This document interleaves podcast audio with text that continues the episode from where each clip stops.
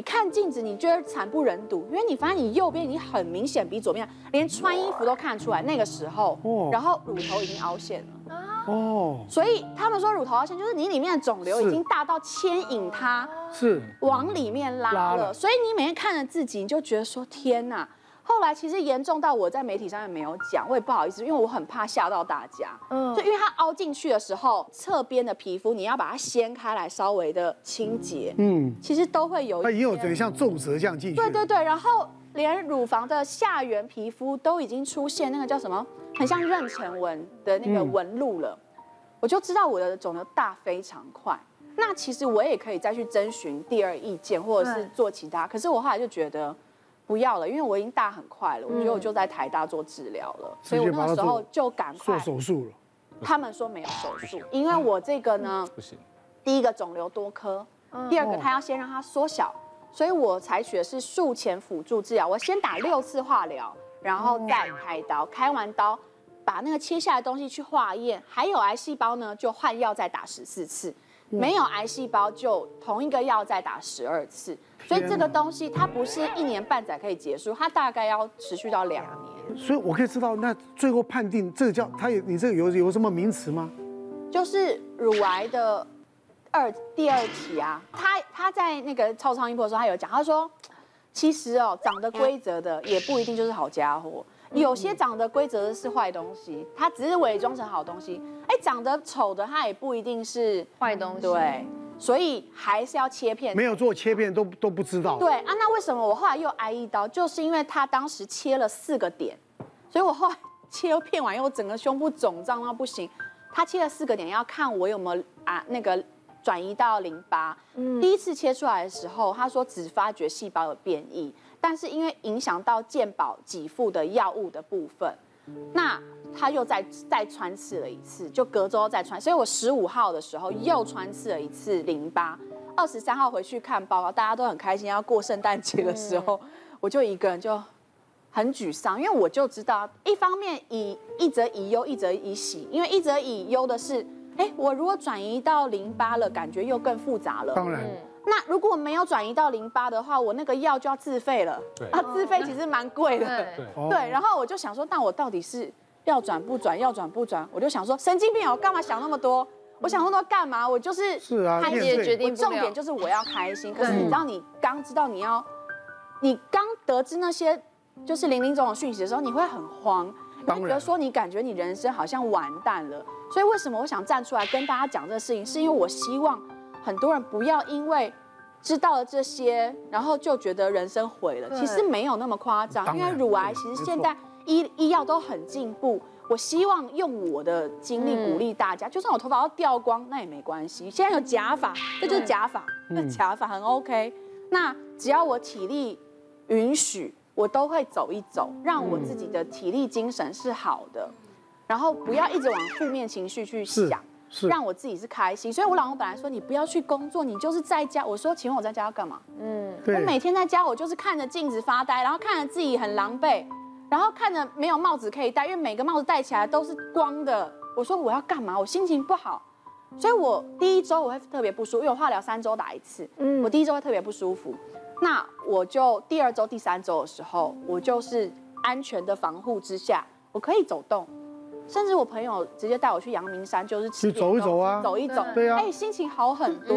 所以我觉得很多乳癌病患或者是癌症病患，体力许可之下，还是要让自己尽量的多动一动，嗯，让自己开心，然后不要一直往负面情绪去思考，因为这不是世界末日。我觉得当你拥有很强的求生意志的时候，那些癌细胞会远离你。我妈妈七八十七岁得胆管癌。你要知道，胆管癌是次于胰脏癌的。对，因为很难检检查。胆管癌是次于胰脏癌的。我妈妈那时候全身都是黄疸呐，黄疸指数是三十几啊，你知道吗？全身是黄的。我妈妈得到，我妈妈多陪了我四年半。哎，胆管癌所有医生都说三个月，最最多半年。我从来没有告诉我妈妈她得癌症，啊，都来骗她。对，就是说，哎呀，这吧？开刀我就说，哎呀，因为这边不通啊，要把它拿着。啊，那傻傻傻傻的，每天很开心很开心。对，你知道吗？还有就出国去玩。孝顺，超孝顺。所以我就想说，心情会决定病情。嗯、对，我刚刚讲，我在医院住院的时候，这很少人会分享。就是我医院住院的时候，我就跟护士聊天啊，我说：“哎，我想问你们啊，就是你们有没有就是就是发现就是跟我一样生病的病人有什么特征啊，或怎么样？”然后他说：“有啊有啊，像你这么开朗的很少。”对啊对啊。然后然后我说：“其实我也是，就是想聊天。”他说：“其实他们没事，真的。”没事的时候，他们就会陪我来讲几句话，那也不是聊很久，讲几句话。他说有一个特征，你看哦，就是乳癌啊，心情郁闷、不开心，很多人都是女强人，嗯，再来就是老师，对，很情绪很压抑，有些人甚至连我现在几点几分开始打哦，十点五十二分打到打到三点二十六分，他都会记得很仔细，detail，什么事情都要要求的很完美。为什么我要什么事情都非常的过度在意呢？嗯，什么事情都要掌控，那是那是很不好的习惯。我们追求一个大范围好就好了，也不要就是难为自己，也饶过别人。后来就觉得心情真的非常重要。对，因为一开始我很开朗，就到打到两三次化疗之后，开始就很郁闷，就觉得说哇，世界末日了吧？这是什么很痛苦啊，身体很多分很不舒服。可是后来慢慢你看开了，心情也就是慢慢好了之后，我决定要出来做这件事情。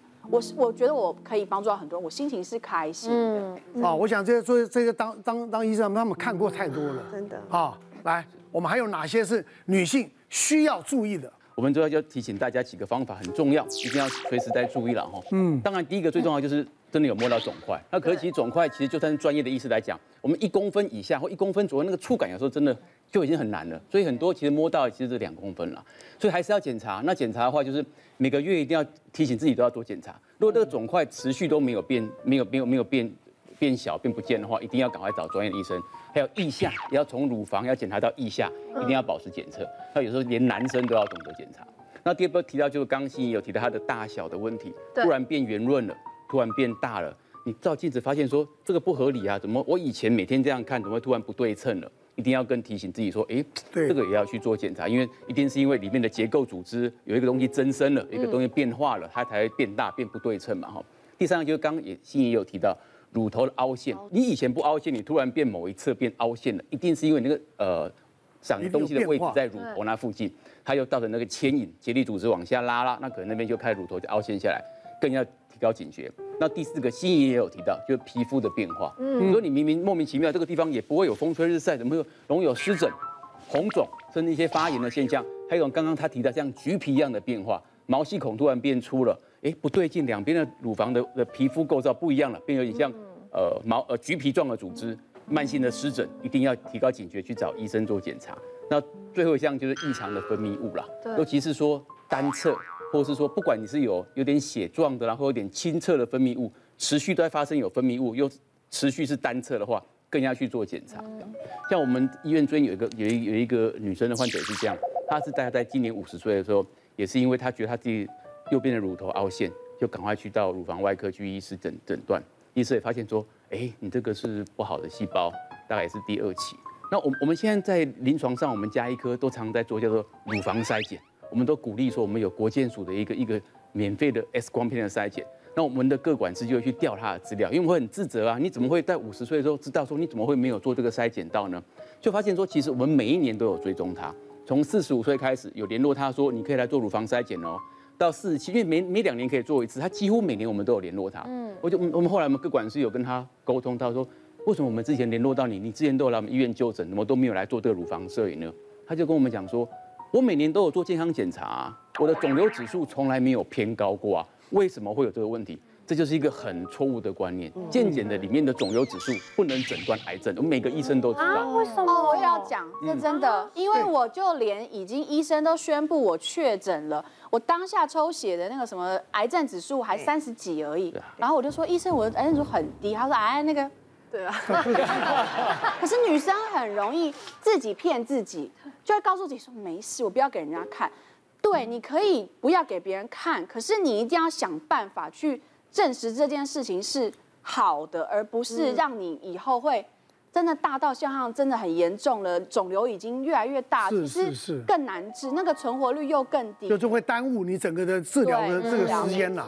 别忘了订阅我们 YouTube 频道，并按下小铃铛，收看我们最新的影片。想要看更多精彩内容，快点选旁边的影片哦。